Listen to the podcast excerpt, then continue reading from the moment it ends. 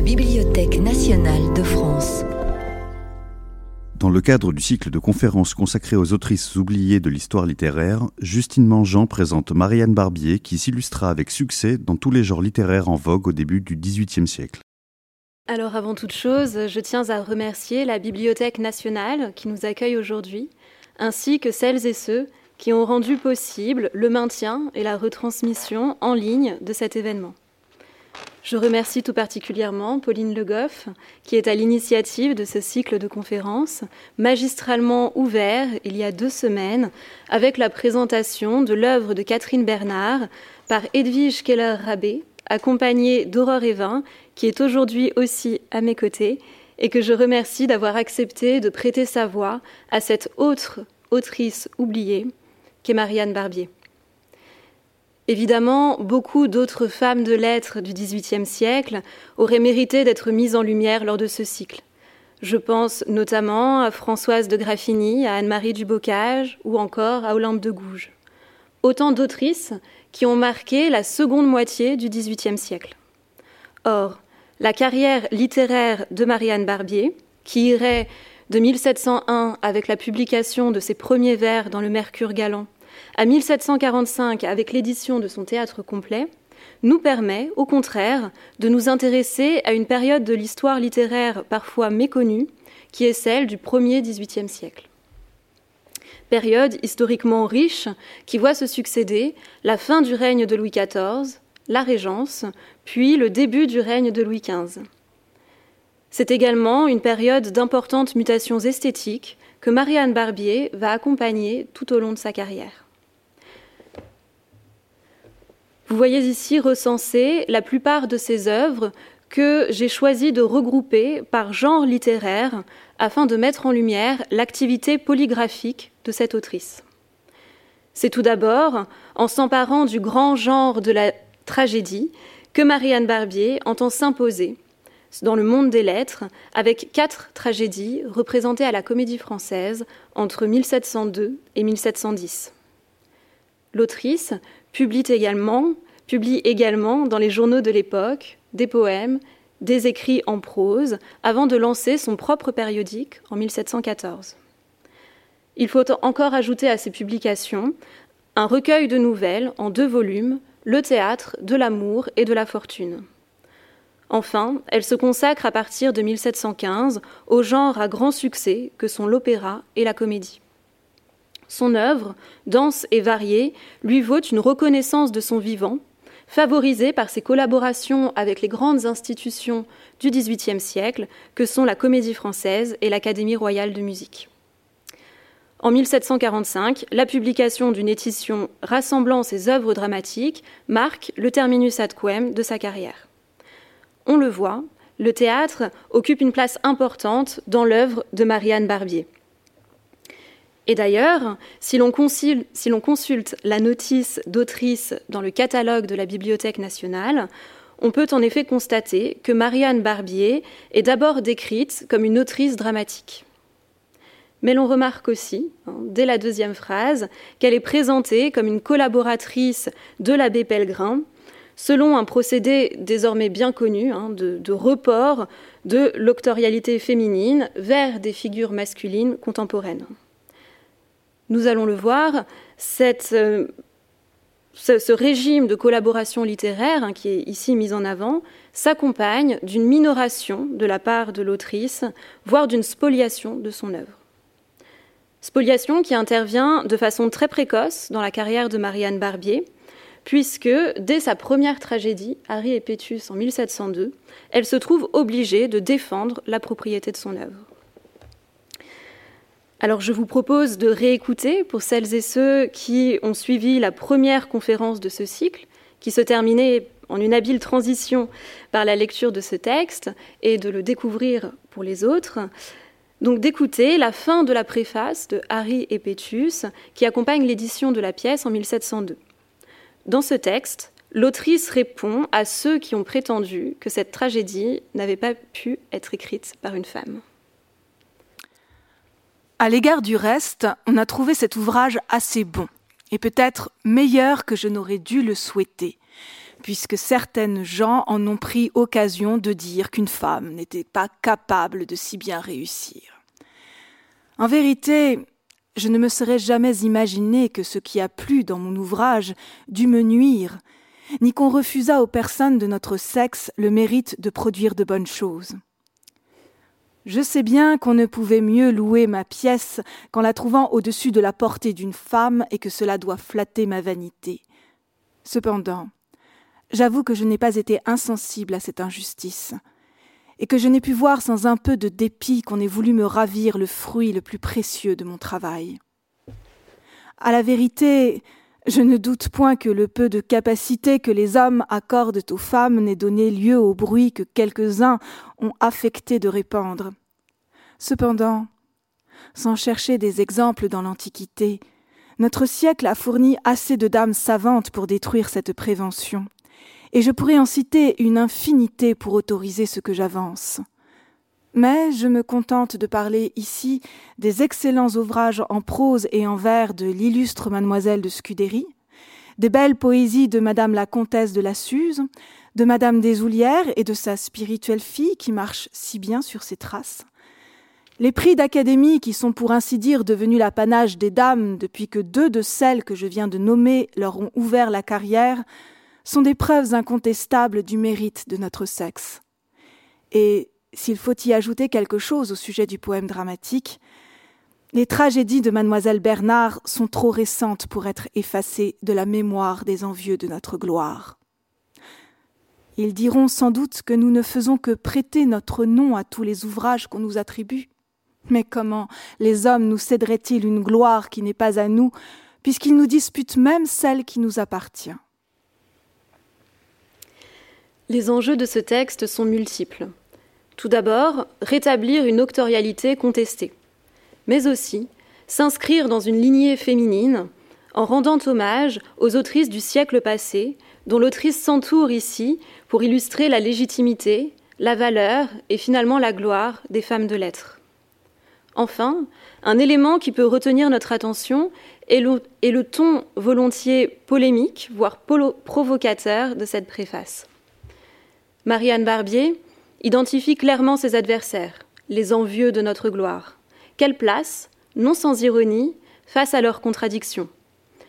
Elle donne ainsi l'estocade aux critiques masculins hypocrites et, forte d'une généalogie d'autrices illustres, adopte une posture de femme forte et fière, assurée de ses talents et bien décidée à œuvrer à sa gloire.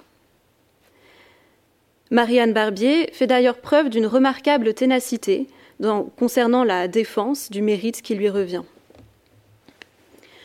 Ainsi, lorsqu'en mai 1704, l'auteur d'une nouvelle gazette littéraire intitulée Pièces fugitives d'histoire et de littérature écrit que mademoiselle Barbier n'est pas l'autrice des tragédies qui se jouent en son nom, elle intervient pour faire rétablir la vérité et demande même un démenti public à l'abbé Pellegrin, à qui l'on prétend qu'elle servirait de prête-nom.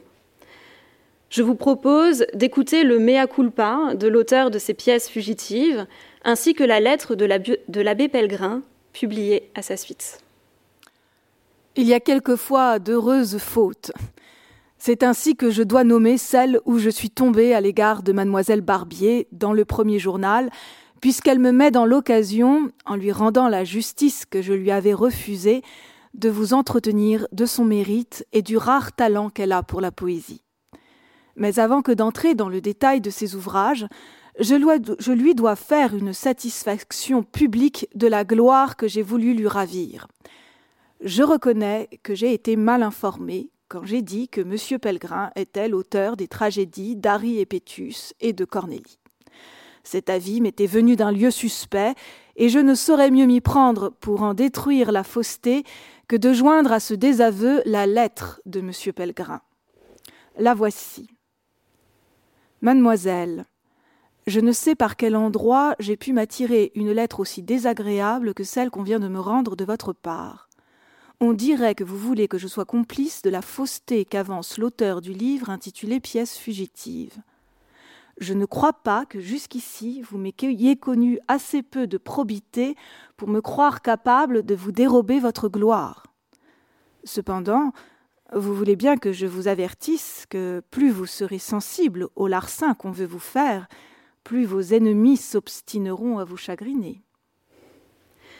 On le voit, le terme de gloire, qui se trouve également dans le titre de cette conférence, est ici central et mérite peut-être quelques éclaircissements. Si le terme peut paraître aujourd'hui quelque peu désuet, il est décisif pour comprendre la façon dont Marianne Barbier cherche à se faire une place dans le champ littéraire de son temps.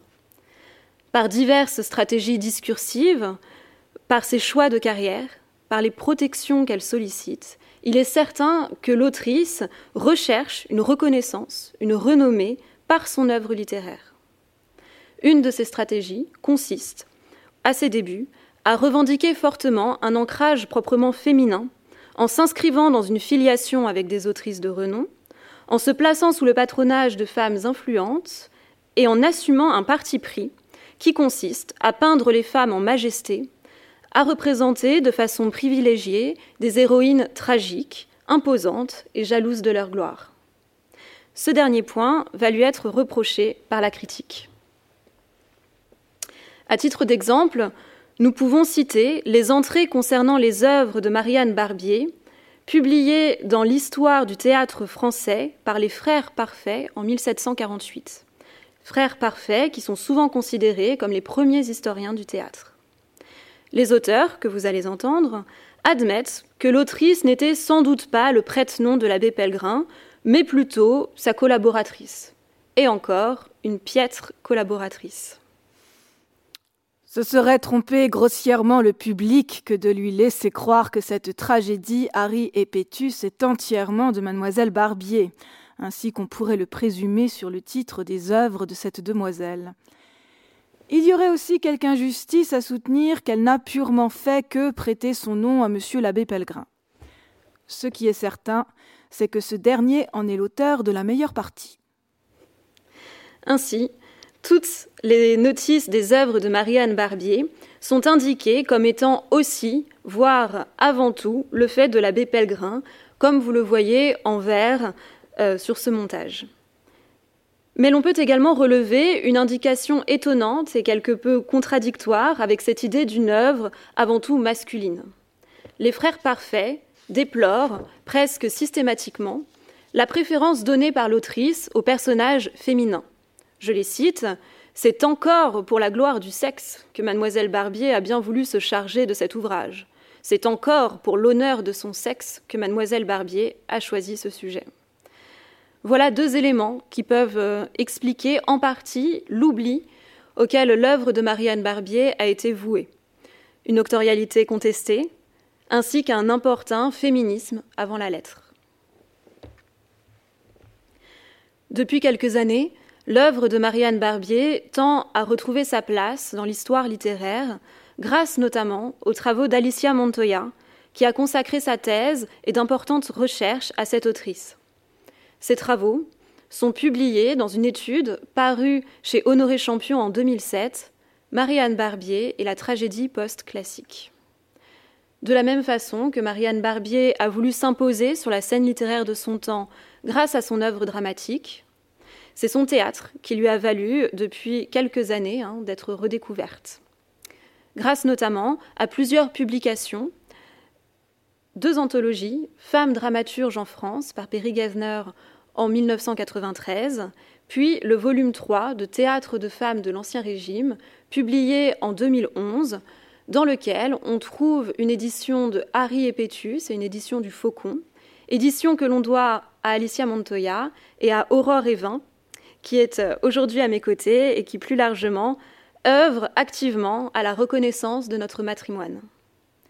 Évoquons enfin il y a peu, à Lyon, une lecture d'Harry et Pétus, proposée dans le cadre d'une exposition consacrée à l'empereur Claude. Ces lectures, assurées par des comédiens et comédiennes du TNP, ont été organisées au Musée des Beaux-Arts en janvier 2019. Alors je vous propose de suivre la carrière littéraire de Marianne Barbier, que l'on pourrait découper en quatre, en quatre périodes, lors desquelles les genres littéraires qu'elle pratique et les stratégies octoriales qu'elle adopte sont sensiblement différentes. S'il s'agit dans un premier temps pour l'autrice de s'imposer, de se distinguer, notamment par son œuvre tragique, nous verrons ensuite qu'une fois la reconnaissance obtenue, l'autrice va se tourner vers des écrits moins prestigieux, notamment des parutions dans des périodiques.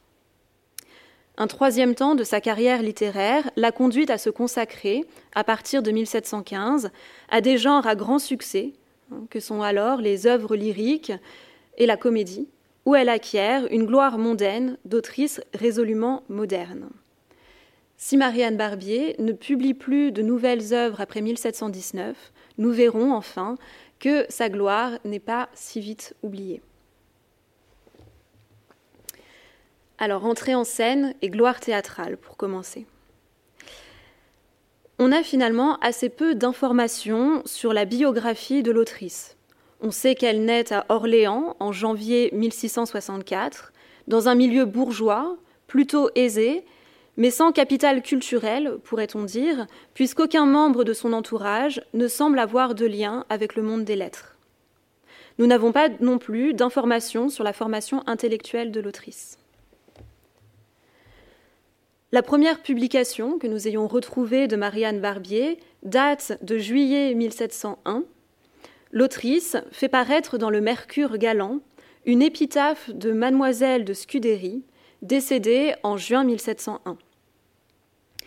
Les quatre vers de ce court poème se distinguent par le refus d'une rhétorique de la déploration que l'on pourrait attendre d'une épitaphe. Dès son entrée en littérature, Marianne Barbier se présente ainsi comme une héritière de l'illustre Scudéry, figure tutélaire qui marquera la suite de sa carrière dramatique. Une autre autorité littéraire semble influencer ce début de carrière. Il s'agit d'Edmé Bourseau, proche de Corneille et des Scudéry, connu notamment pour son altercation avec Molière au sujet de l'école des femmes. Marianne Barbier évoque leur complicité dans la préface d'Harry et Pétus et le dépeint en soutien, l'ayant encouragé à se lancer en littérature, ainsi qu'en relecteur critique de son travail. Nous allons entendre ce passage dans lequel Marianne Barbier se met en scène en autrice débutante mais ambitieuse, mais aussi en dramaturge déjà assurée, peu encline à suivre docilement les conseils de son aîné. Feu Monsieur Bourseau, qui était de mes amis, ayant vu quelques élégies de ma façon, qu'il disait être remplis de pensées et de sentiments, me persuada que je pourrais venir à bout d'un poème dramatique, si je l'entreprenais. Il savait d'ailleurs que j'avais un goût pour le théâtre et que j'avais lu avec application tous les auteurs qui en ont traité. Dans cette pensée, il me proposa le sujet d'Harry et Pétus. C'était me prendre par mon faible. L'action de cette incomparable romaine est si glorieuse à notre sexe que je me sentis portée d'inclination à la mettre dans le plus beau jour qu'il me serait possible. J'acceptais sans balancer ce sujet. Mais avant que de commencer, j'en fis un projet que je soumis à son jugement. Il le trouva bon à une chose près. J'y faisais Harry et Pétus amants, il les voulait époux, comme ils le sont dans l'histoire. J'eus beau lui dire que l'amour conjugal languirait sur la scène et ne serait pas du goût de bien des gens, il ne revint point de son sentiment, et moi-même, après y avoir pensé, je sentis bien qu'il avait raison et que l'histoire serait trop défigurée. Ainsi, je pris le parti de les faire amants aux trois premiers actes et époux aux deux derniers. Que faut-il penser de ce récit de Genèse? S'il est tout à fait possible que Bourseau ait aidé au début dramatique de Marianne Barbier, notamment en la faisant bénéficier de ses réseaux d'influence, la participation du dramaturge, qui décède plus d'un an avant la première de la pièce, ne doit, à mon avis, pas être surévaluée. Il est possible que l'évocation de Bourseau serve avant tout de caution à l'autrice débutante, qui se place ainsi sous le patronage d'une figure reconnue du théâtre. Ce micro-récit génétique est aussi l'occasion pour l'autrice de se dépeindre en connaisseuse des théories dramatiques, au fait des débats portant sur l'imitation de l'histoire antique, qu'elle choisit, contre l'avis de son maître supposé, de réécrire partiellement en faisant donc Harry et Pétus amants puis époux. Ce compromis lui permet de trouver une voie médiane entre les anciens, attachés au respect de l'histoire antique, et les modernes, ouverts aux innovations fictionnelles. L'autrice affiche surtout sa volonté de mettre en valeur des personnages féminins admirables, des héroïnes glorieuses à notre sexe. Je vous propose d'écouter le dénouement de cette première tragédie. Alors qu'elle cherche à venger la mort de son père, assassiné par l'empereur Claude, Harry se trouve assailli par les déclarations d'amour, puis les demandes en mariage insistantes de ce dernier. Son amant, puis donc époux, Pétus, la seconde dans sa vengeance. Mais lorsque Claude menace de s'en prendre à Pétus s'il devait essuyer un nouveau refus de la part d'Harry, l'héroïne n'a plus d'autre choix que de sauver sa gloire en s'immolant et en invitant son époux à la suivre dans son suicide. Harry et Pétus, acte 5, scène 6. Pétus. Quel destin favorable me permet de vous voir dans l'ennui qui m'accable. Par vos jours, pour vos jours précieux, je suis saisi d'horreur. Que devient notre amour et que dit l'empereur? Madame, pour jamais vous aurais-je perdu? Harry. Ah De grâce, cessez un discours qui me tue. Affermissez mon cœur au lieu de l'attendrir. L'arrêt est prononcé, Pétus, il faut mourir. On veut, et sans frémir, je ne puis le redire, aux dépens de ma foi que j'accepte l'Empire. Et qu'avec vos bourreaux, votre épouse d'accord vous conserve la vie en vous donnant la mort. Quoi? Je pourrais vous perdre et vivre pour un autre? Non, je dois mieux mieux défendre et ma gloire est la vôtre. Vous me voyez, Pétus, pour la dernière fois. Mais puisqu'il faut mourir, mourez à votre choix, et de votre destin soyez le seul arbitre. Disputez au tyran un si superbe titre. Quelle honte pour vous s'il vous traîne à l'autel pour y faire à son gré tomber ce coup mortel, Sauvez-vous, cher Pétus, de cette ignominie, et même en expirant bravez la tyrannie. De vos jours malheureux tranchez le triste cours. Je vous prête à regret un funeste secours. J'ai de nos ennemis trompé la prévoyance, et des revers du sort toujours en défiance, j'ai su porter sur moi de quoi braver ces coups. Et je ne croyais pas l'employer contre vous. Mais quoi? Vous pâlissez? Pétus. Si je pâlis, madame, l'amour seul est l'auteur du trouble de mon âme. L'approche de la mort, et vous le savez bien, n'a jamais fait trembler un cœur comme le mien. Mais près de vous livrer aux fureurs d'Agrippine, je frémis à l'aspect du sort qu'on vous destine. Harry. Et penses-tu, Pétus, que mon plus grand effort se borne seulement à te donner la mort, à t'ouvrir un chemin où je n'ose te suivre? Non, non, d'un seul moment je ne puis te survivre. Pour moi, quand tu la perds, la vie est sans attrait. Nos liens sont trop beaux pour les rompre jamais. Bannis donc, cher époux, la frayeur de ton âme, et ne refuse pas l'exemple d'une femme. Elle tire un poignard et se frappe. C'est à la Comédie française que cette première pièce est représentée. Créée par décret royal en 1680, le théâtre français, comme on disait alors, jouissait d'un monopole sur la représentation des tragédies. Il s'agit d'une institution prestigieuse grâce à laquelle auteurs et autrices peuvent espérer acquérir rapidement une gloire littéraire. Au début du siècle, la scène théâtrale connaît d'importantes mutations grâce à l'entrée en scène de nouveaux dramaturges qui, tout en s'inscrivant dans le sillage des déjà canoniques Corneille, Molière, Racine, tentent de s'imposer et de se distinguer par des innovations esthétiques. Parmi ces nouveaux dramaturges, plusieurs femmes s'illustrent en se faisant temporairement une place dans la programmation de la comédie française. Il s'agit tout d'abord de Catherine Bernard, qui, je le rappelle, fait jouer deux tragédies hein, sur ce théâtre, Laodamie en 1689, puis Brutus en 1691. Marianne Barbier y donne donc ensuite quatre tragédies. Sous la régence, Madeleine Angélique de Gomez y fait jouer trois tragédies, dont l'une, Abyss, reste au, reste au répertoire pendant plus de 20 ans. On peut enfin citer la tragédie Les Amazones d'Anne-Marie Dubocage, jouée en 1749. Si les autrices parviennent à être jouées, cela ne va pas sans quelques réticences de la part des comédiens et comédiennes euh, responsables de la programmation, hein, qui font quelques difficultés aux autrices.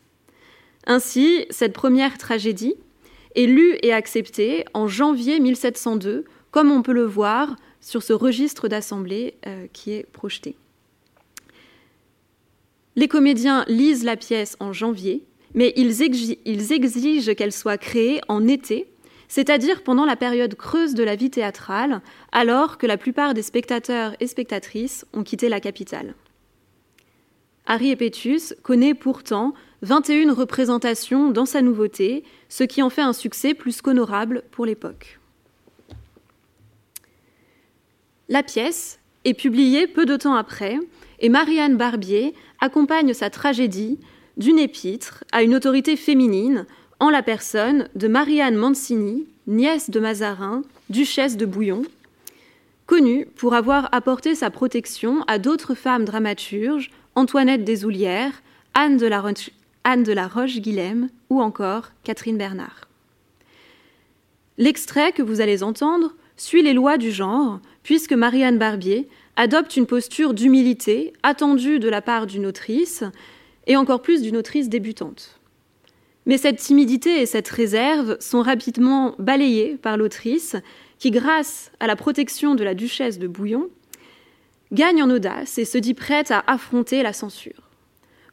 Tout cela est somme toute très conventionnel, mais l'on peut remarquer de quelle façon Marianne Barbier joue et déjoue la posture d'humilité pour mieux mettre en valeur sa propre gloire, son propre mérite dans cette dédicace.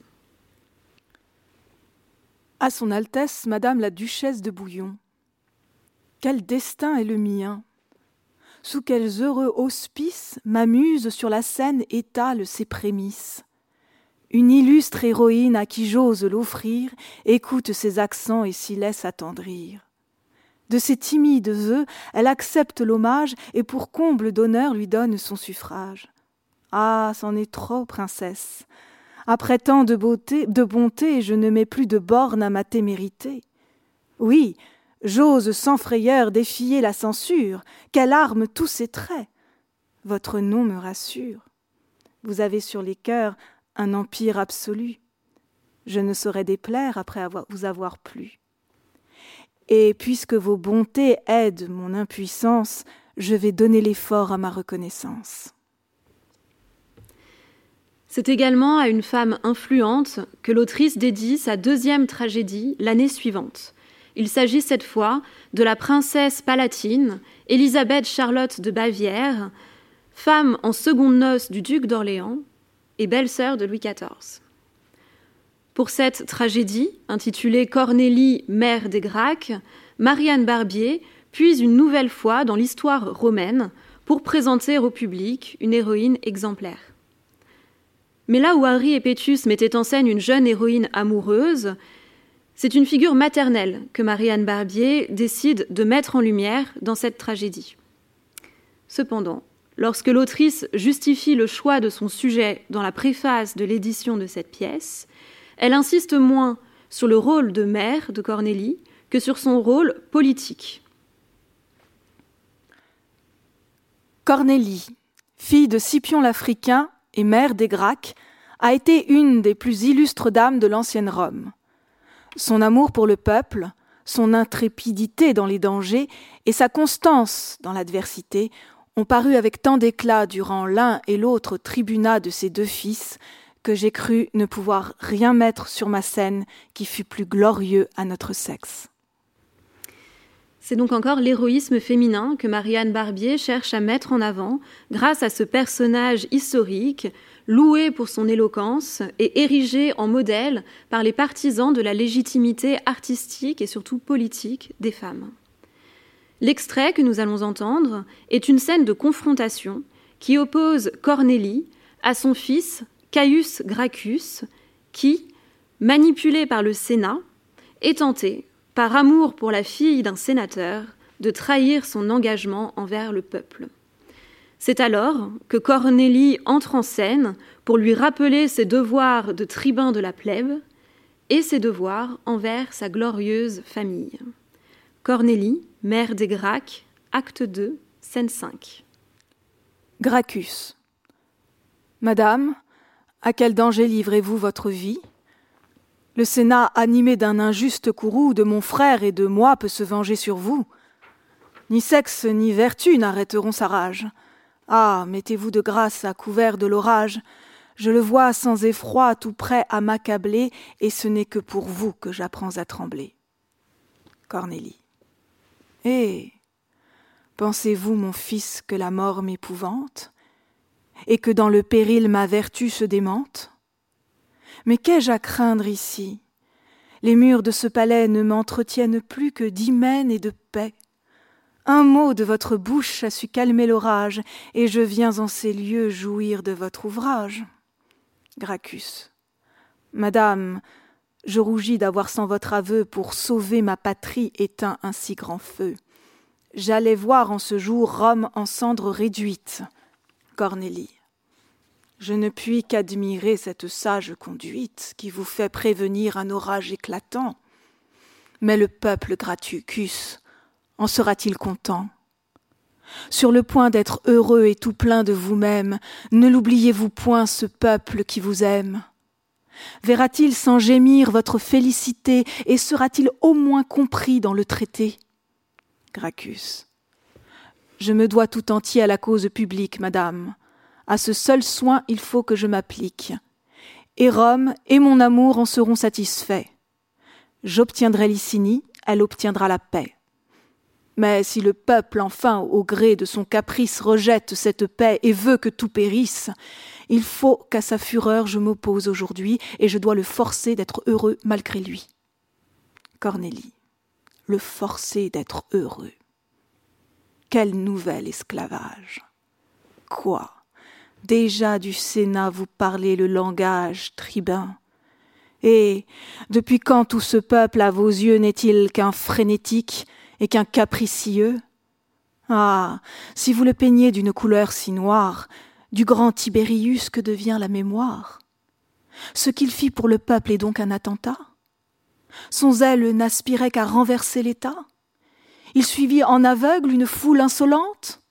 Ah, cruel, respectez son ombre encore sanglante. Gracchus. À ce frère si cher je ne fais point de tort, mais plus je me rappelle et sa vie et sa mort, plus de ce peuple ingrat je connais l'injustice. Madame, permettez que je m'en garantisse. Mon frère ne périt que pour son intérêt, et ce peuple en fuyant prononça son arrêt. Autant que le Sénat, il lui devint contraire. Cornélie, et c'est où je t'attends. L'as-tu vengé, ce frère? Ce Sénat que tu vas protéger aujourd'hui, tout fumant de son sang, est-il plus cher que lui? Tu te fais de sa mort une affreuse peinture, et ne le vois-tu pas privé de sépulture?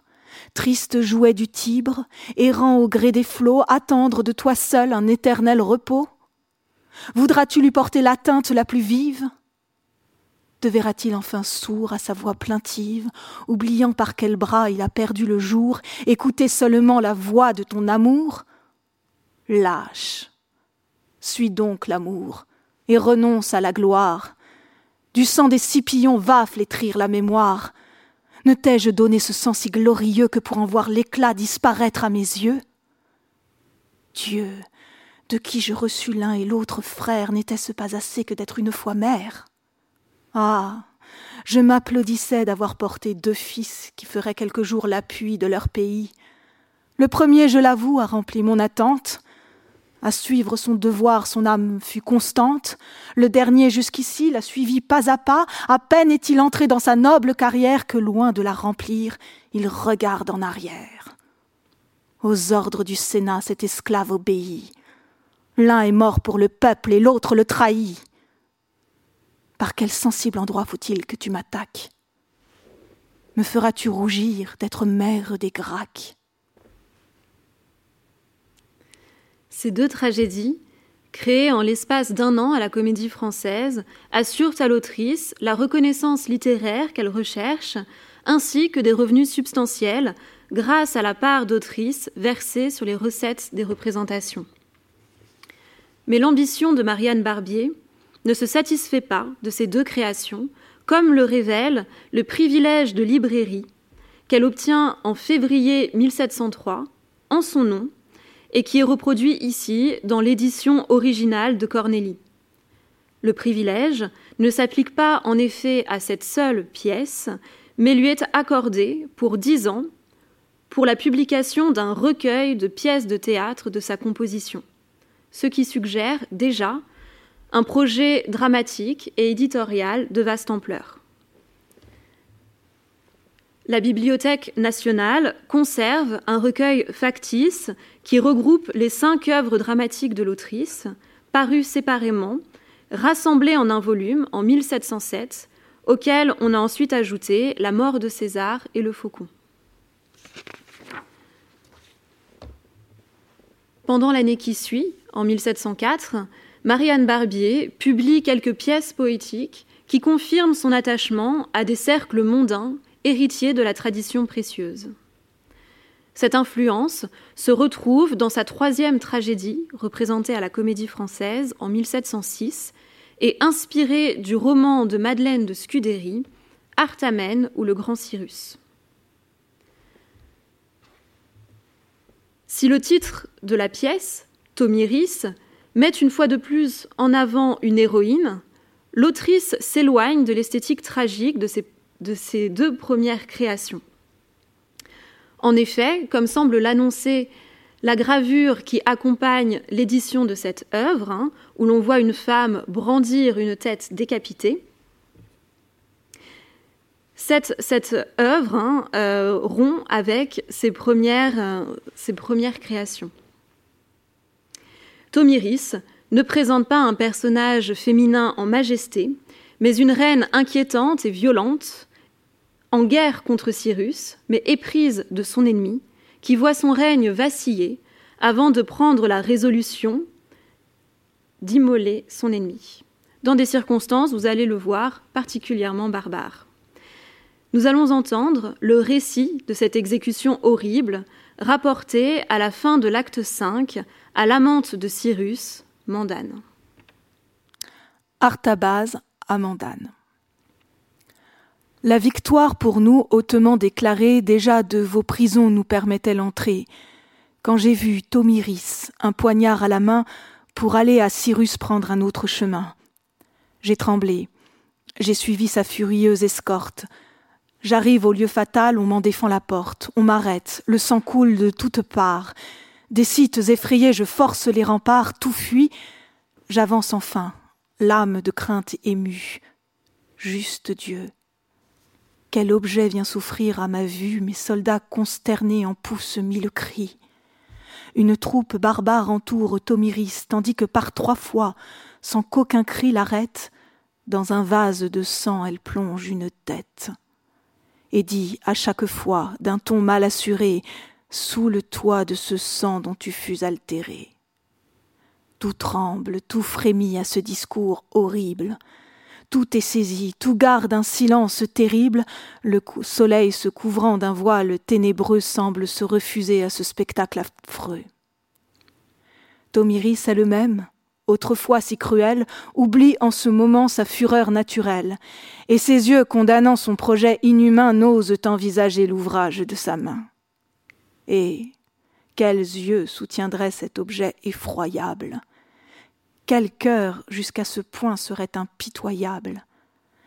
Les traits de votre amant dans le sang confondu n'offrent plus qu'une plaie à mes sens éperdus. Et dans la juste horreur dont mon âme est saisie, j'y cherche vainement le vainqueur de l'Asie.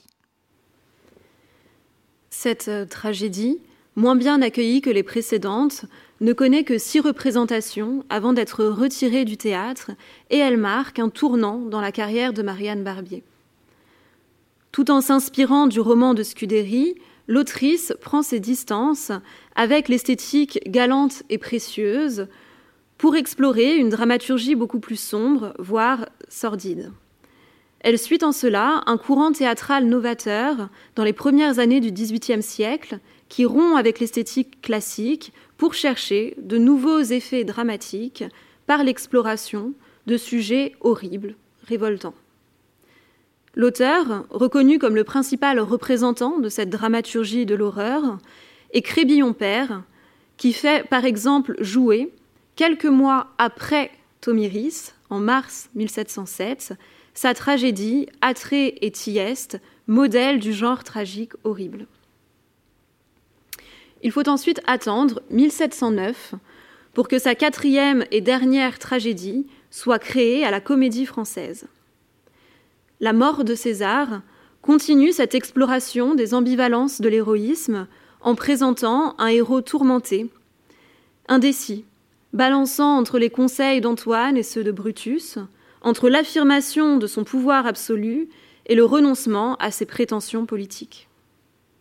L'autrice a dû répondre aux critiques lui reprochant d'avoir affaibli, et donc selon eux efféminé, le personnage de César.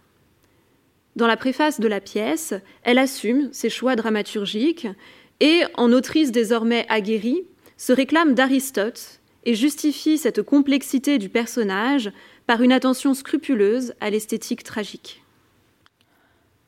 L'agitation continuelle de César a révolté quelques-uns des spectateurs. Mais on a dû considérer dans quelles circonstances de sa vie je le mets sur la scène, et quelle est la passion prédominante que je lui donne. La circonstance est des plus tristes et la passion des plus violentes. C'est un ambitieux que je peins, et un ambitieux qui, comme il l'avoue lui-même, craint de perdre en un seul jour le fruit des travaux de plusieurs années. J'ajoute à cela que la tragédie n'ayant point d'autre fin, selon Aristote, que de purger les passions, ce serait les entretenir et les autoriser que de les montrer sans les funestes suites qu'elles traînent avec elles, et que chacun voudrait être ambitieux si l'on pouvait l'être impunément et avec tranquillité. La dernière raison que j'apporte pour justifier l'agitation de César est que la terreur et la pitié étant l'âme de la tragédie, je n'ai pas cru pouvoir inspirer ces deux passions en peignant César insensible à ses propres malheurs. On ne s'avise guère de plaindre un homme qui ne se croit pas à plaindre, et l'on ne s'alarme pas pour lui quand on le voit tranquille. Marianne Barbier explicite les tensions et les contradictions qui habitent le personnage et se montre attentive à la réception sensible, aux effets hein, que la pièce cherche à produire chez le public. Ce n'est donc pas un héros en majesté qu'elle cherche à peindre, mais un personnage en crise, en proie au doute, dont l'interprétation requiert un jeu sensible, nuancé. Je vous propose d'écouter le monologue de César à l'acte 3, scène 9, monologue dans lequel il s'interroge sur les dérives possibles de son autorité. En effet, non content de briguer le pouvoir suprême, César entend de plus nouer des unions conjugales contraires aux, sentiments des principaux personnages de la pièce, ce qui lui vaut de vives remontrances de la part de son fidèle conseiller Antoine et de sa nièce Octavie. Ciel, quel est ce langage Et par quel sort étrange chacun à son devoir avec peine se range Octavie à mes lois obéit à regret. Si je l'en crois, Brutus me trahit en secret. Antoine, furieux en reproches, éclate. C'est donc là le pouvoir dont mon orgueil se flatte. Oh, combien est à plaindre un cœur ambitieux. Les rois sont vainement les images des dieux, ils ne sauraient jouir de cette paix profonde que goûtent dans les cieux ces arbitres du monde. Car enfin, sont-ils bons, règnent-ils en vrais rois Il faut qu'à leur sujet ils conforment leurs lois. Règnent-ils en tyrans, sont-ils inexorables? Sans pouvoir être heureux, ils sont des misérables. Prends ton parti. Le trône a pour toi des appâts, vois donc si des vrais rois tu veux suivre les pas ou si tu veux choisir les tyrans pour modèle. Mais quoi? Tu cours déjà sur les traces cruelles, pouvoir faible encore attend sur les cœurs. Octavie, à tes yeux, gémit de tes rigueurs. Tu lui donnes la mort en l'appelant ta fille, et tu deviens tyran jusque dans ta famille. Il est possible d'observer une évolution entre ces quatre tragédies créées entre 1702 et 1709.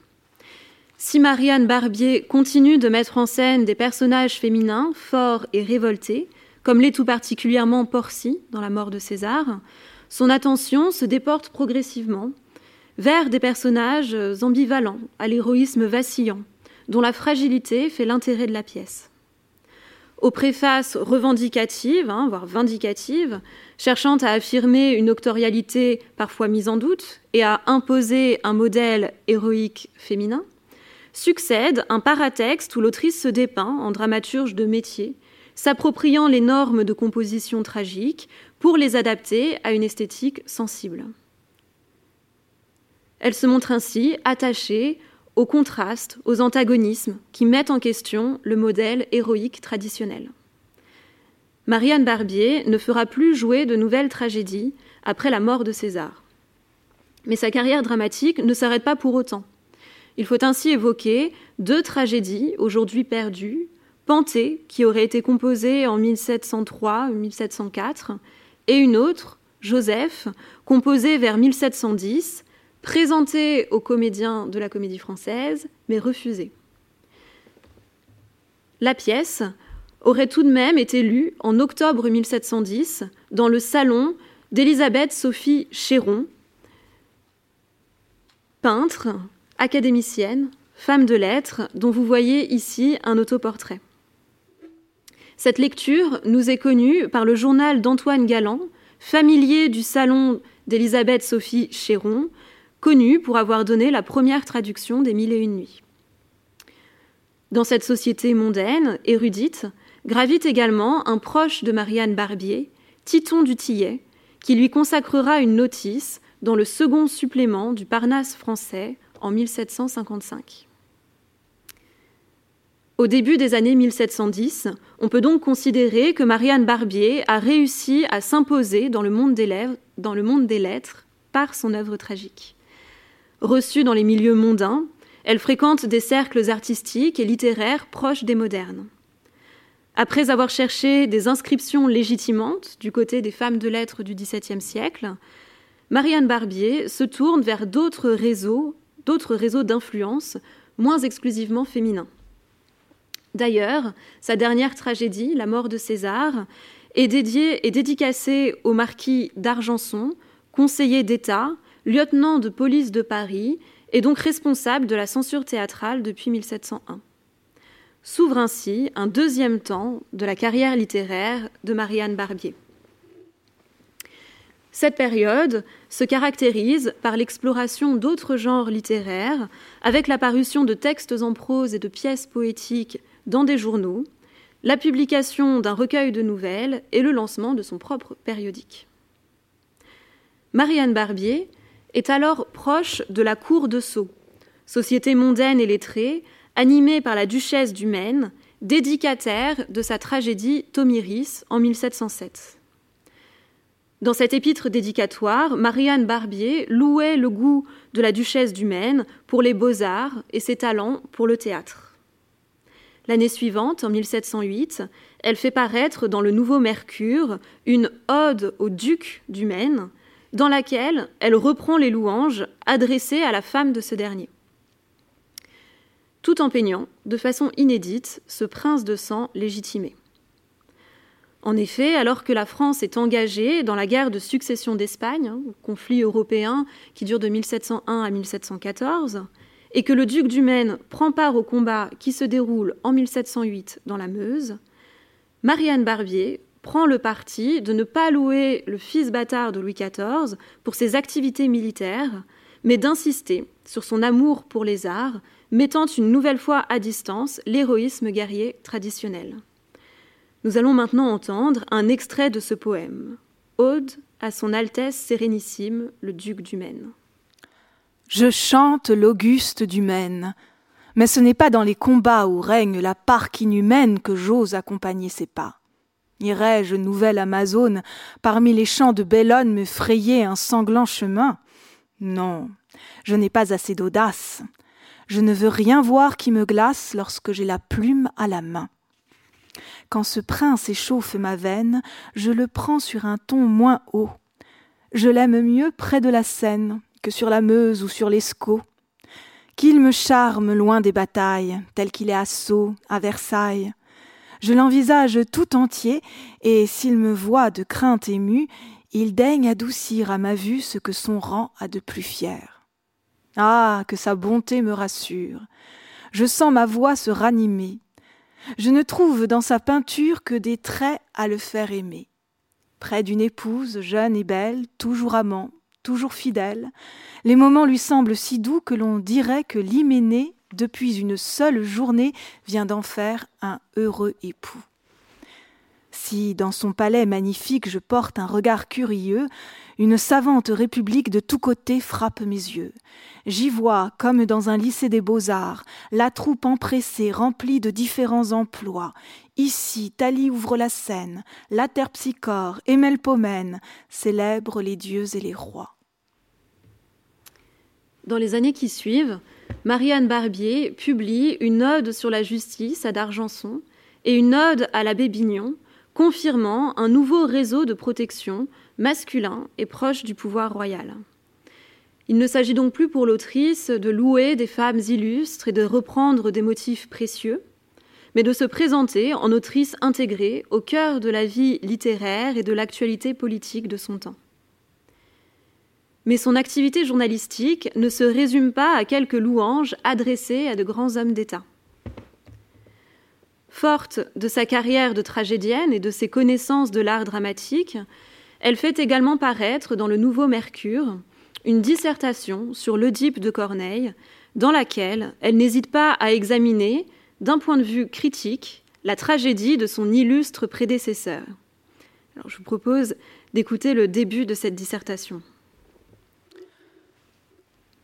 Quoique l'Oedipe de Corneille puisse tenir un rang assez considérable entre le Cid, Rodogune, Cinna et les Horaces du même auteur, et qu'on ne s'aperçoive pas que cet incomparable maître commençait à vieillir quand il y travailla, on ne peut pas dire cependant que ce soit une pièce parfaite. Après une analyse détaillée et, vous l'aurez compris, euh, critique de la pièce de Corneille, l'autrice conclut ainsi son examen. Voilà ce que j'ai remarqué dans le Dip de Corneille. Mon entreprise est des plus hardies, mais ces sortes de dissertations ont toujours leur utilité. Ne dussent-elles servir qu'à nous faire tenir sur nos gardes en voyant que les plus grands hommes n'ont pas été exempts de faillir? Marianne Barbier s'affirme ici en professionnelle du théâtre, représentante d'une nouvelle génération de dramaturges, émancipée de la tutelle des auteurs classiques et engagée dans la mutation des formes canoniques. Elle publiera deux autres critiques de ce type, dont l'une pour critiquer une tragédie de Lagrange Chancel, dramaturge important du 1er XVIIIe siècle, avec lequel elle se montre assez sévère. Pourtant, elle se défend de proposer un ouvrage simplement polémique. Cet examen critique doit, selon elle, servir au progrès de la forme dramatique, comme nous allons l'entendre. Il serait à souhaiter que tous les ouvrages d'esprit fussent critiqués. On ne verrait pas régner tant de négligence dans les belles lettres, et les auteurs seraient plus en garde contre le jugement des aristarques de leur siècle. Mais il ne serait pas moins à souhaiter que les critiques fussent plus assaisonnés de sel que remplis de fiel, comme on les voit presque tout aujourd'hui. On a plutôt envie de déchirer la réputation de l'auteur qu'on que d'instruire le public à qui on fait part de ses réflexions. Je tâcherai de m'éloigner d'une fin si vicieuse, et je commence par la condamner pour donner des armes contre moi en cas que je m'oublie comme font tant d'autres. À une époque où les chroniques théâtrales n'existent pas encore, puisqu'elles commenceront à être publiées dans le Mercure galant en 1721, Marianne Barbier s'attelle donc à une critique dramatique rigoureuse, analysant et critiquant les œuvres des dramaturges à succès de son temps professionnel du théâtre. En parallèle de ses publications journalistiques, l'autrice se livre également à l'écriture fictionnelle en prose. Le théâtre de l'amour et de la fortune paraît ainsi en avril 1713. Il s'agit de sa première œuvre romanesque qui se présente sous la forme d'un recueil de nouvelles ou histoires galantes selon la terminologie de l'époque. Sur les trois nouvelles qui composent ce recueil, une seule serait originale, les deux autres sont en fait adaptées de nouvelles espagnoles. Avec cette publication, Marianne Barbier s'essaie à un genre encore largement méprisé par les doctes et elle rompt avec sa production antérieure, majoritairement versifiée. On retrouve cependant, dans la préface du recueil, son goût pour la polémique et une certaine façon de se présenter en autrice singulière, soucieuse de se démarquer. Quoique je ne blâme pas l'usage des préfaces, je suis si ennemi de l'abus qu'on en fait tous les jours que je n'en aurais point mis à la tête de cet ouvrage si j'avais pu m'en dispenser. On en voit qui sont presque aussi longues que le livre qu'elles annoncent. Il y a des auteurs qui n'en font que pour avoir occasion de parler d'eux-mêmes, d'autres qui affectent d'y faire parade d'une vaste érudition qu'ils ne doivent qu'à un tas de volumes dont ils sont environnés lorsqu'ils travaillent. De sorte que leurs préfaces sont des corps d'ouvrage séparés et l'emportent sur le principal, semblables à ces superbes palais qui n'ont rien de si beau que le frontispice. On pourrait me reprocher que je blâme en, en autrui ce que je fais moi-même, J'avoue que dans les préfaces de mes tragédies, je parle quelquefois de moi, mais c'est plutôt pour m'excuser que pour me louer. Il n'en est pas de ces sortes d'ouvrages comme les autres. La représentation et par conséquent la critique précèdent l'impression et les préfaces servent à répondre aux objections bien ou mal fondées. Mais je m'aperçois qu'insensiblement je perds de vue la fin que je me suis proposée dans celle-ci.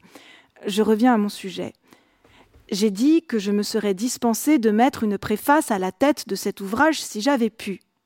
Il ne me reste plus qu'à prouver la nécessité de le faire. Je commence par justifier le titre de mon livre. J'aurais pu l'appeler Recueil d'histoires galantes, mais mon ouvrage aurait été confondu avec une infinité d'autres qui ont paru sous ce nom, et ce n'est que pour éviter cet inconvénient que je lui ai donné celui de Théâtre de l'amour et de la fortune. Voilà ma préface finie en peu de mots. J'ajouterai encore que je donnerai de temps en temps un volume semblable au premier, si le public me fait connaître qu'il l'approuve. On le voit, Marianne Barbier joue malicieusement des codes des écrits préfaciels pour proposer une critique ironique des préfaces d'érudition, ce qui peut se lire comme une estocade portée aux partisans des anciens qui condamnent le genre romanesque. Peu de temps après la publication de ces deux volumes de nouvelles, l'autrice s'empare d'un autre type de parution en vogue à l'époque, les périodiques littéraires. Les saisons littéraires, ou mélange de poésie, d'histoire et de critique, dont le premier volume paraît en 1714, est composé sur le modèle du Mercure galant. Son ambition est de rendre compte de la vie littéraire du temps, tout en proposant quelques poésies de circonstances et des écrits, des récits à la mode. Dans la préface des saisons littéraires, Marianne Barbier se met en scène en autrice productive, polygraphe, aussi à l'aise dans l'écriture poétique que dans la production fictionnelle, mais aussi en critique littéraire, parfaitement au fait de l'actualité théâtrale de son temps. Je vous propose d'écouter un extrait de cette préface adressée à une mystérieuse comtesse qui lui aurait commandé ce périodique ce qui est une invention de l'autrice et une nouvelle occasion de jouer avec les codes de l'écrit dédicatoire. Le tribut que vous exigez de moi, madame, me fait trop d'honneur pour balancer un moment à vous l'offrir. Vous m'avez demandé quelques pièces de poésie de ma façon, une historiette dans le goût de celle que j'ai déjà donnée, une dissertation sur les tragédies ou comédies nouvelles qui auront eu du succès, et vous me marquez que vous seriez bien aise que mon travail fût partagé en quatre saisons comme l'année. Vous serez servi à votre gré. Je tâcherai, de trois mois en trois mois, d'occuper les moments que vous avez de reste dans votre solitude. Un autre vous répondrait que toutes les saisons de l'année ne sont pas fécondes, et que la paresse est l'hiver de l'esprit. mais je n'ai garde de vous payer d'une si mauvaise raison. Mon zèle vous est trop connu pour le soupçonner d'une pareille léthargie. Je ferai de mon mieux pour soutenir la flatteuse idée que vous vous êtes faite de mes productions. Malheureusement, ce projet journalistique tourne court après cette publication en raison de démêlés de l'autrice avec son éditeur parisien. Le deuxième volume ne paraît qu'en 1722 à Rouen, dans un tirage très limité. Malgré la reconnaissance de son statut d'autrice, on peut donc considérer que la situation de Marianne Barbier demeure précaire et peut illustrer la condition d'une nouvelle génération d'écrivains qui marque le début du XVIIIe siècle, souvent roturiers, vivant de leurs plumes, des auteurs et autrices professionnels, pourrait-on dire. Cette publication tardive et décevante du point de vue de sa réception ne marque pas cependant la fin de la carrière de Marianne Barbier. Avec le début de la Régence, elle semble abandonner l'écriture journalistique pour se tourner à nouveau vers les arts de la scène. Cette troisième période de la carrière de Marianne Barbier correspond à un tournant dans l'histoire de France. L'année 1715 voit en effet la mort de Louis XIV, dont la fin du règne a été marquée par le rigorisme religieux, par une politique extérieure belliqueuse et par une montée des protestations, notamment dans les milieux intellectuels. La Régence, qui commence ensuite, est vécue par certains comme une libération qui s'accompagne d'innovations artistiques majeures. L'œuvre de Marianne Barbier suit ces évolutions et cet épanouissement des milieux mondains, proches des modernes, en composant des œuvres innovantes. La première, en 1716, est un opéra-ballet, forme hybride qui aurait été inventée par une autre autrice oubliée, Madame de Saintonge, membre de l'Académie de Padoue, poétesse et librettiste, qui publie le premier opéra-ballet, intitulé Le charme des saisons, en 1696, soit un an avant la création de l'Europe galante, souvent considérée comme l'œuvre fondatrice du genre et que l'on doit à un homme, Oudard de la Motte. Contrairement à l'opéra, qui développe une intrigue en cinq actes, l'opéra-ballet se compose de plusieurs entrées qui illustrent chacune un thème général donné dans le prologue. La danse y occupe une place importante et les intrigues mêlent pastorale, féerie, action tragique, référence à l'actualité et surtout intrigue galante. Les fêtes de l'été de Marianne Barbier reprend tous ces éléments. La mort de Louis XIV y est évoquée, ainsi que les balles de l'opéra qui sont donnés au début de la Régence. Euh, une des entrées se déroule même sur les bords de la Seine et met en jeu des mariniers. Mais le thème général est celui des affres de l'amour, qui, après s'être épanouie au printemps, doit encore durer pendant l'été. Alors, faute d'enregistrement et de mise en scène de cet opéra-ballet, je vous propose d'écouter un dialogue initialement chanté, qui se trouve au début de la première entrée, et qui met en scène une amante trahie et amère, Sylvie, face à Climène, qui, tout en, se targuant de se moquer de l'amour, lui a tout de même volé son amant. On retrouve dans cette œuvre les intrigues amoureuses compliquées et les motifs dont Marivaux s'emparera quelques années plus tard et qui font aujourd'hui sa renommée. Fête de l'été, première entrée, scène 2. Climène. Est-ce pour cacher vos soupirs que vous cherchez la solitude? Sylvie. Ignorez mon inquiétude, je veux ignorer vos plaisirs. Climène. Est-ce un malheur si grand de perdre un cœur volage? Sylvie. Le ranger sous ses lois, est-ce un bonheur si doux? Climène. Vous voyez mon triomphe avec des yeux jaloux. Vous regrettez Daphnis. Sylvie. Un cœur qui se dégage ne mérite que mon courroux. Climène. Vous l'accusez d'être infidèle. Il vous croit volage à son tour. Ne peut-il pas chercher une chaîne nouvelle quand vous brûlez d'un autre amour? Il croit qu'Idas a su vous plaire. Sylvie. C'est lui qui le premier rompt un si beau lien, l'ingrat. Que n'avait-il un cœur comme le mien? Il n'aurait point de reproche à me faire. Climène. Cachez-lui les regrets que vous me laissez voir. Sylvie. Je réponds de mon cœur. Il fera son devoir. J'ai su triompher de la flamme dont j'ai brûlé jusqu'à ce jour. L'amour est sorti de mon âme. Le dépit y règne à son tour. Climène. Vous respirez la vengeance. Ce fier dépit doit m'alarmer. J'aimerais mieux un peu d'indifférence. Sylvie, que craignez-vous? Climène, peut-on aimer sans alarmes et sans défiance? Les faveurs que l'amour dispense n'ont souvent qu'un éclat trompeur. Et comment m'assurer d'un cœur que je ne dois qu'à l'inconstance? Daphnis vous a manqué de foi. Grâce à son changement, il soupire pour moi. Mais si le repentir à vos pieds le ramène, Sylvie, non, je lui jure une éternelle haine. Climène. Contre un objet trop charmant, la vengeance n'est pas sûre. En secret, le cœur dément tout ce que la bouche jure. Le dépit fait le serment, un regard fait le parjure. Adieu. Pour votre gloire où je dois prendre part, évitez avec soin ce dangereux regard. Cette pièce est le premier ballet représenté sous la Régence. Elle est créée en juin 1716 à l'Académie royale de musique et connaît un succès immédiat. Elle est en effet jouée 29 fois entre le 12 juin et le 16 août 1716, soit une moyenne d'un soir sur deux, puis encore 16 fois entre le 29 septembre et le 3 novembre. Le succès est tel que le livret est publié de façon anticipée. Le nom de Marianne Barbier, vous le voyez ici, n'apparaît pas dans cette publication, conformément à l'usage. Seul le nom du compositeur, Montéclair, apparaît dans l'édition.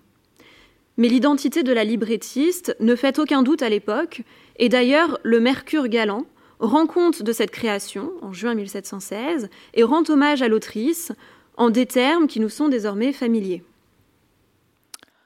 On joue à l'opéra un ballet nouveau qui a pour titre Les fêtes de l'été.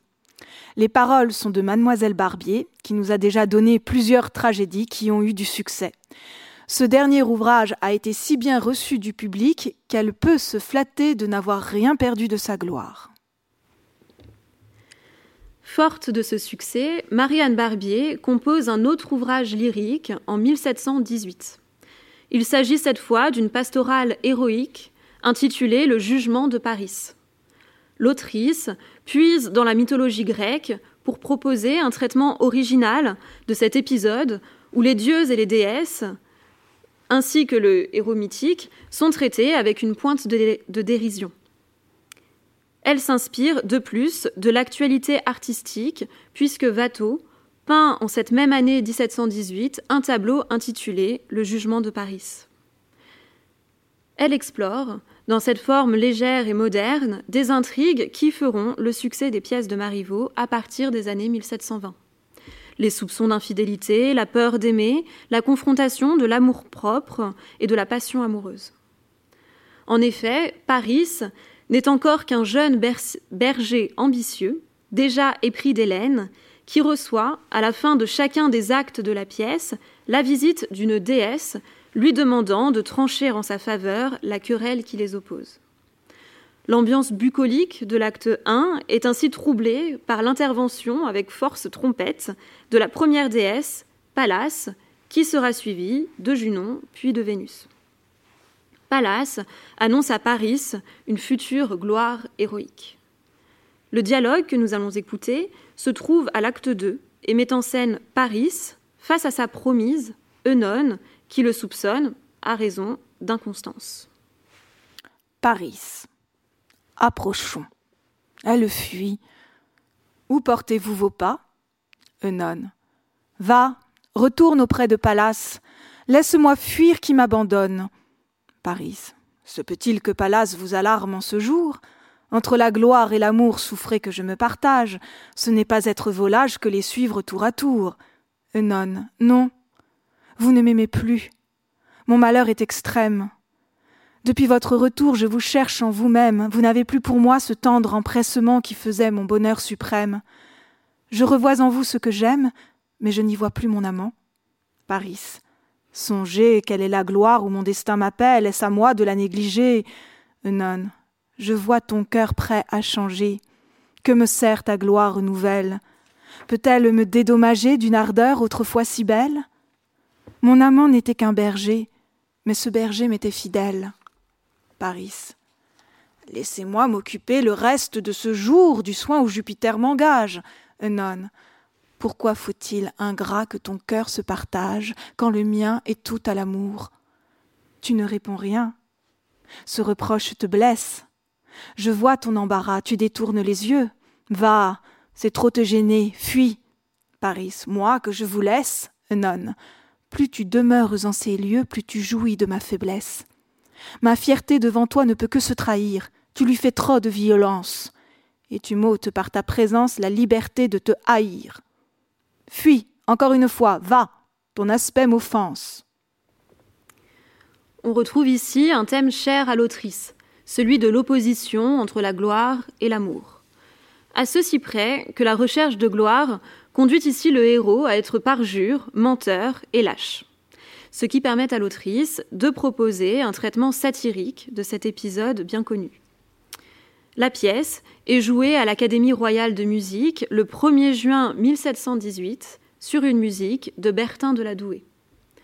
Cette fois encore, le nom de l'autrice n'apparaît pas dans l'édition du livret, mais Christophe Ballard, qui en reproduit un extrait dans son recueil d'airs sérieux et à boire en juin 1718, signale, je le cite, que les paroles, je signale que, je le cite, les paroles de cette pastorale héroïque sont de Mademoiselle Barbier et la musique de Monsieur Bertin. On peut dès lors s'étonner de l'attribution persistante de ces deux œuvres à l'abbé Pellegrin, qui certes compose lui aussi des opéras à cette période, mais qui n'est nullement l'auteur de ces deux livrets. À la faveur de cette confusion, une pièce, Les plaisirs de la campagne, de l'abbé Pellegrin cette fois, s'est retrouvée greffée a posteriori au corpus des œuvres de Marianne Barbier.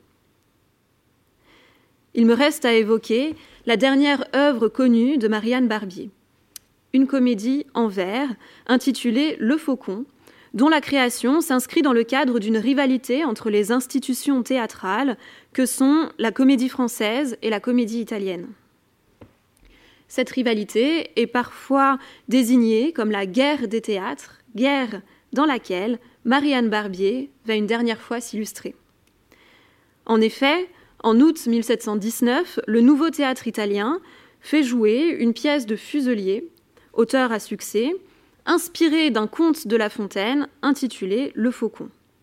En réponse, Marianne Barbier compose une pièce sur le même sujet qu'elle propose à la Comédie Française cinq jours après la première de Fuselier.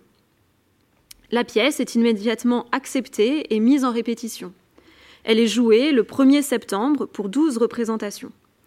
Marianne Barbier y traite à nouveau de la peur de l'inconstance et de la défiance envers l'amour, comme nous allons le voir dans cette scène où la servante, Lisette, confronte sa maîtresse, Axiane, qui fait languir son amant, Frédéric, lequel s'est ruiné pour lui plaire et à qui il ne reste plus qu'un faucon pour seul bien. Lisette.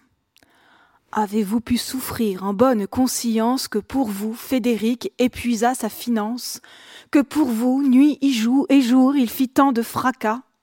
Car enfin, vous l'aimiez ou vous ne l'aimiez pas?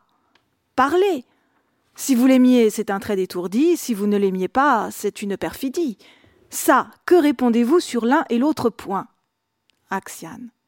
Que j'aime Frédéric, que je ne l'aime point, qu'importe. Lisette. La réponse est un tant soit peu normande, et c'est ce qu'on appelle éluder la demande. Axiane. Moi, je n'élude rien, choisis ce que tu veux, j'aime, je n'aime point. Lisette. Lequel choisir des deux? Axiane. Tout est égal pour moi. Lisette. Me voilà bien instruite. Quoi? Dans tous vos discours, trouver suite sur suite, je m'y perds. Axiane. Mais pourquoi me presses-tu si fort? C'est que de Frédéric je déplore le sort.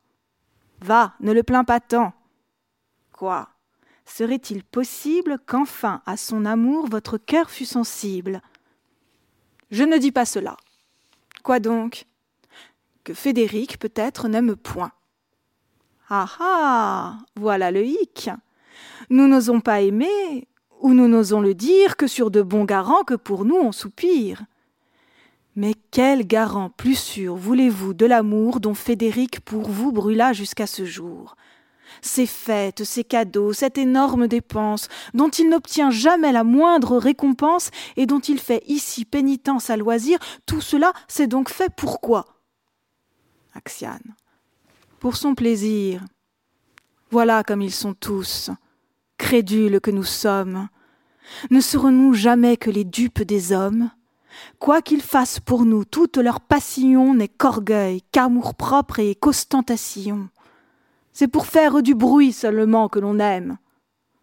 Le véritable amour s'exprime-t-il de même? Ne peut-on renfermer son secret dans son cœur sans que d'une maîtresse on triomphe en vainqueur? Je rends à Frédéric un peu plus de justice, et s'il faut te parler enfin sans artifice, mon cœur le distinguait du reste des amants. Mais combien sont changés mes premiers sentiments depuis que, loin de moi, méditant sa retraite, il ne m'en a laissé que la honte secrète. L'inconstant, à mes yeux soigné de se cacher, triomphe et me réduit à venir le chercher. Que dis-je? Sans raison, vois si je le condamne. Un oiseau qu'il chérit lui tient lieu d'Axiane. Et je vois dans son cœur succéder en ce jour la fureur de la chasse au transport de l'amour. Et tu le plains encore? C'est moi que tu dois plaindre. Lisette. Que j'aime à voir enfin que vous cessiez de feindre. Je me doutais déjà que vous l'aimiez un peu. Cette comédie, dont le manuscrit de Souffleur est conservé à la bibliothèque musée de la Comédie française, est la dernière œuvre connue de l'autrice. Marianne Barbier a 55 ans elle s'illustre pendant la Régence dans les genres lyriques à la mode, prisés des modernes, et n'hésite pas à jouer un rôle polémique dans la vie théâtrale de l'époque, à l'occasion de cette guerre des théâtres. Après cette action d'éclat, elle semble se retirer de la vie littéraire, mais son œuvre n'est pas immédiatement oubliée pour autant. 1745 marque le terminus ad quem de la carrière de l'autrice avec la parution d'une édition de son théâtre complet à laquelle Marianne Barbier participe, livrant ainsi à la postérité un monument théâtral qui concrétise la cohérence de sa production dramatique. 1745 serait aussi la date de décès de l'autrice et le début d'une réception posthume qui n'aura de cesse de dénigrer son œuvre et de lui en refuser la propriété. Doit-on donc parler d'une gloire réservée aux vivants de l'autrice, d'une gloire vite oubliée? L'intérêt récent pour ces œuvres rend évidemment cette question caduque. Mais elle nous donne l'occasion de nous intéresser pour finir à la période qui suit la dernière création de l'autrice, en 1719, et son immédiate postérité. Soulignons tout d'abord que si Marianne Barbier ne publie pas de nouvelles œuvres après 1719, il n'est pas certain qu'elle se retire pour autant de la vie littéraire. Le second volume du périodique Les Saisons littéraires, dont la parution a été retardée en 1714, paraît finalement en 1722. Mais ce n'est pas là non plus la dernière œuvre de l'autrice. En effet, les fonds de la Bibliothèque nationale conservent deux comédies en prose, manuscrite, vraisemblablement composée entre 1733 et 1736. Ces comédies ont été attribuées à Marianne Barbier au XIXe siècle par le collectionneur Solène. Il pourrait de plus s'agir de deux manuscrits autographes. En tout cas, ces pièces n'ont pas été revendiquées par l'autrice et il est possible qu'elles n'aient été jouées que sur des scènes privées. L'œuvre de Marianne Barbier connaît de plus une renommée internationale après 1719 grâce à la parution aux Pays-Bas d'un recueil intitulé Tragédie et autres poésies de Mademoiselle Barbier. Cette édition est l'œuvre d'un jeune libraire, Boudouin Johnson van der A. Il s'agit d'une belle édition soignée, ornée de gravures, qui illustre chacune des tragédies de l'autrice et que vous voyez ici. Écoutons maintenant comment l'éditeur présente son projet. Les tragédies que l'on donne ici dans cette nouvelle édition ont eu une approbation si générale et ont été reçues avec de si grands applaudissements qu'il n'est nullement nécessaire d'en faire l'éloge. Et d'ailleurs, elles se recommandent suffisamment d'elles-mêmes sans avoir besoin de notre secours ni de notre recommandation pour les faire connaître, ni pour les faire recevoir du public. Cependant, nous ne saurions nous empêcher de dire quelque chose à leur avantage et de montrer que les caractères y sont bien représentés, les passions vivement excitées et les sentiments noblement et délicatement exprimés.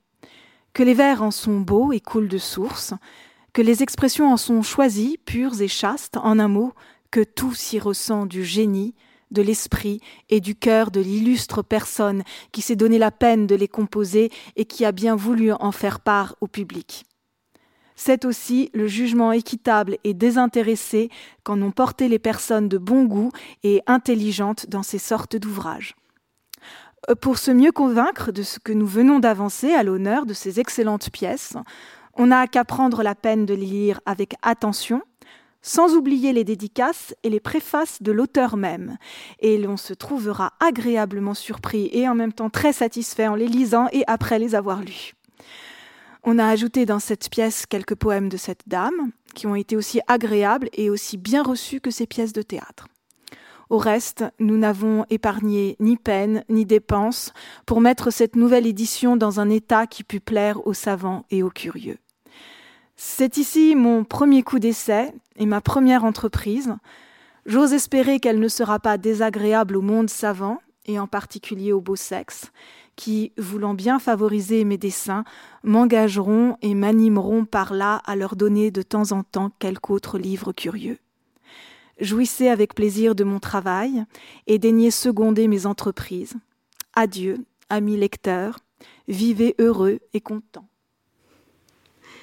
L'éloge quelque peu outré de l'autrice s'inscrit dans une stratégie commerciale, mais atteste également la renommée de l'œuvre de Marianne Barbier en Europe. L'éditeur regroupe de plus ses tragédies et certaines de ses œuvres poétiques, ce qui fait de cette parution une entreprise singulière. À cette luxueuse édition, il faut ajouter plusieurs traductions de ses œuvres en Europe à partir de 1719. Vous voyez ici les pages de titres de certaines de ces éditions. On trouve ainsi des traductions en hollandais de chacune de ces tragédies, publiées entre 1719 et 1774. La mort de César et le recueil de nouvelles, le théâtre de l'amour et de la fortune, sont traduites en italien en 1724 et 1732.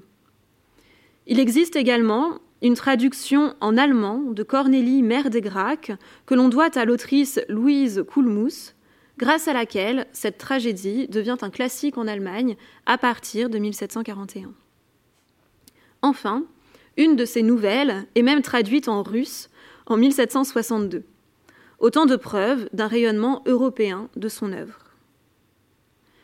Peu d'éléments de la vie de l'autrice sont connus pour cette période. En France, on retrouve la trace de Marianne Barbier dans les registres de la comédie française, qui la cite en 1729 parmi les auteurs et autrices autorisés à entrer au théâtre sans payer, preuve de la reconnaissance de sa collaboration avec le théâtre français.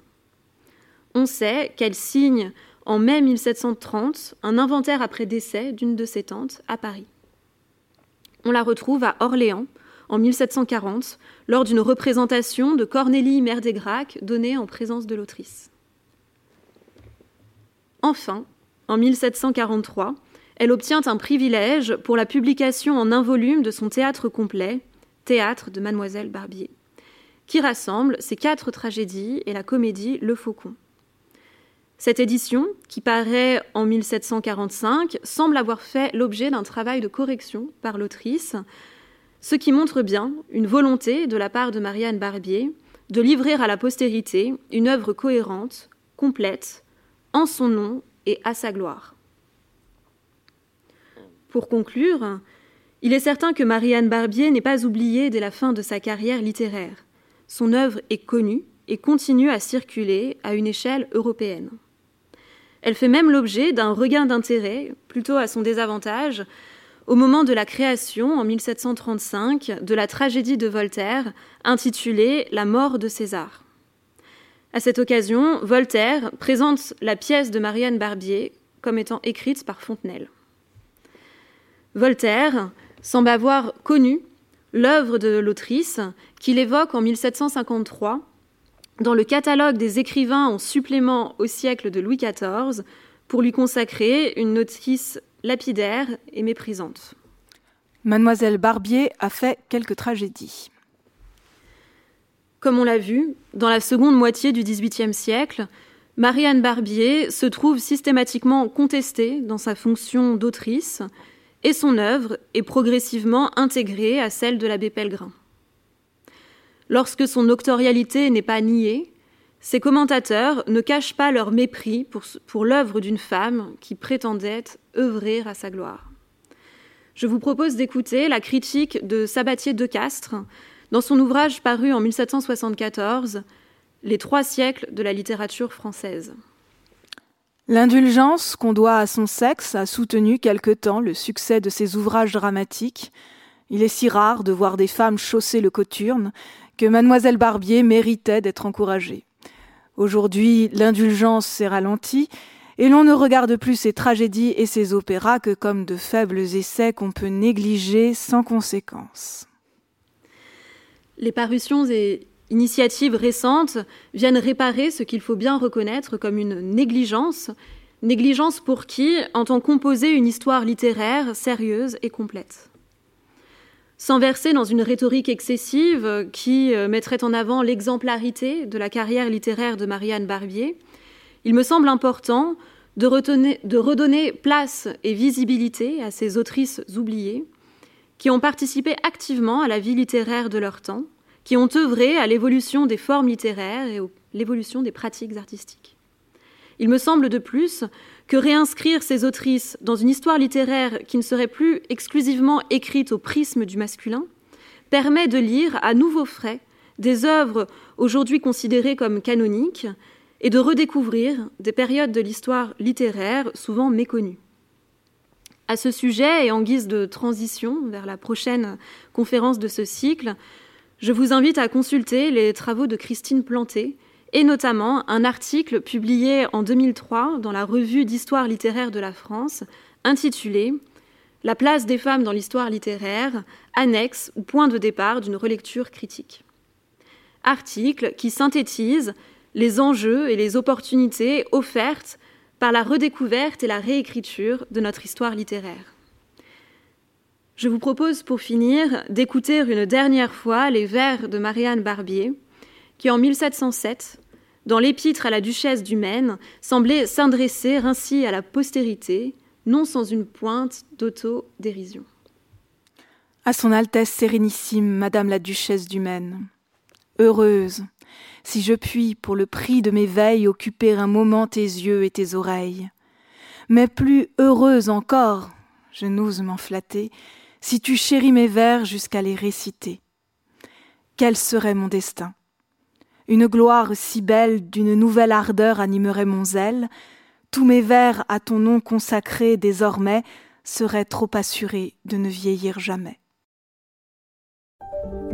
Vous venez d'écouter un podcast de la Bibliothèque nationale de France. Retrouvez les conférences, rencontres et créations de la BNF sur toutes les plateformes de podcast ainsi que sur le site bnf.fr.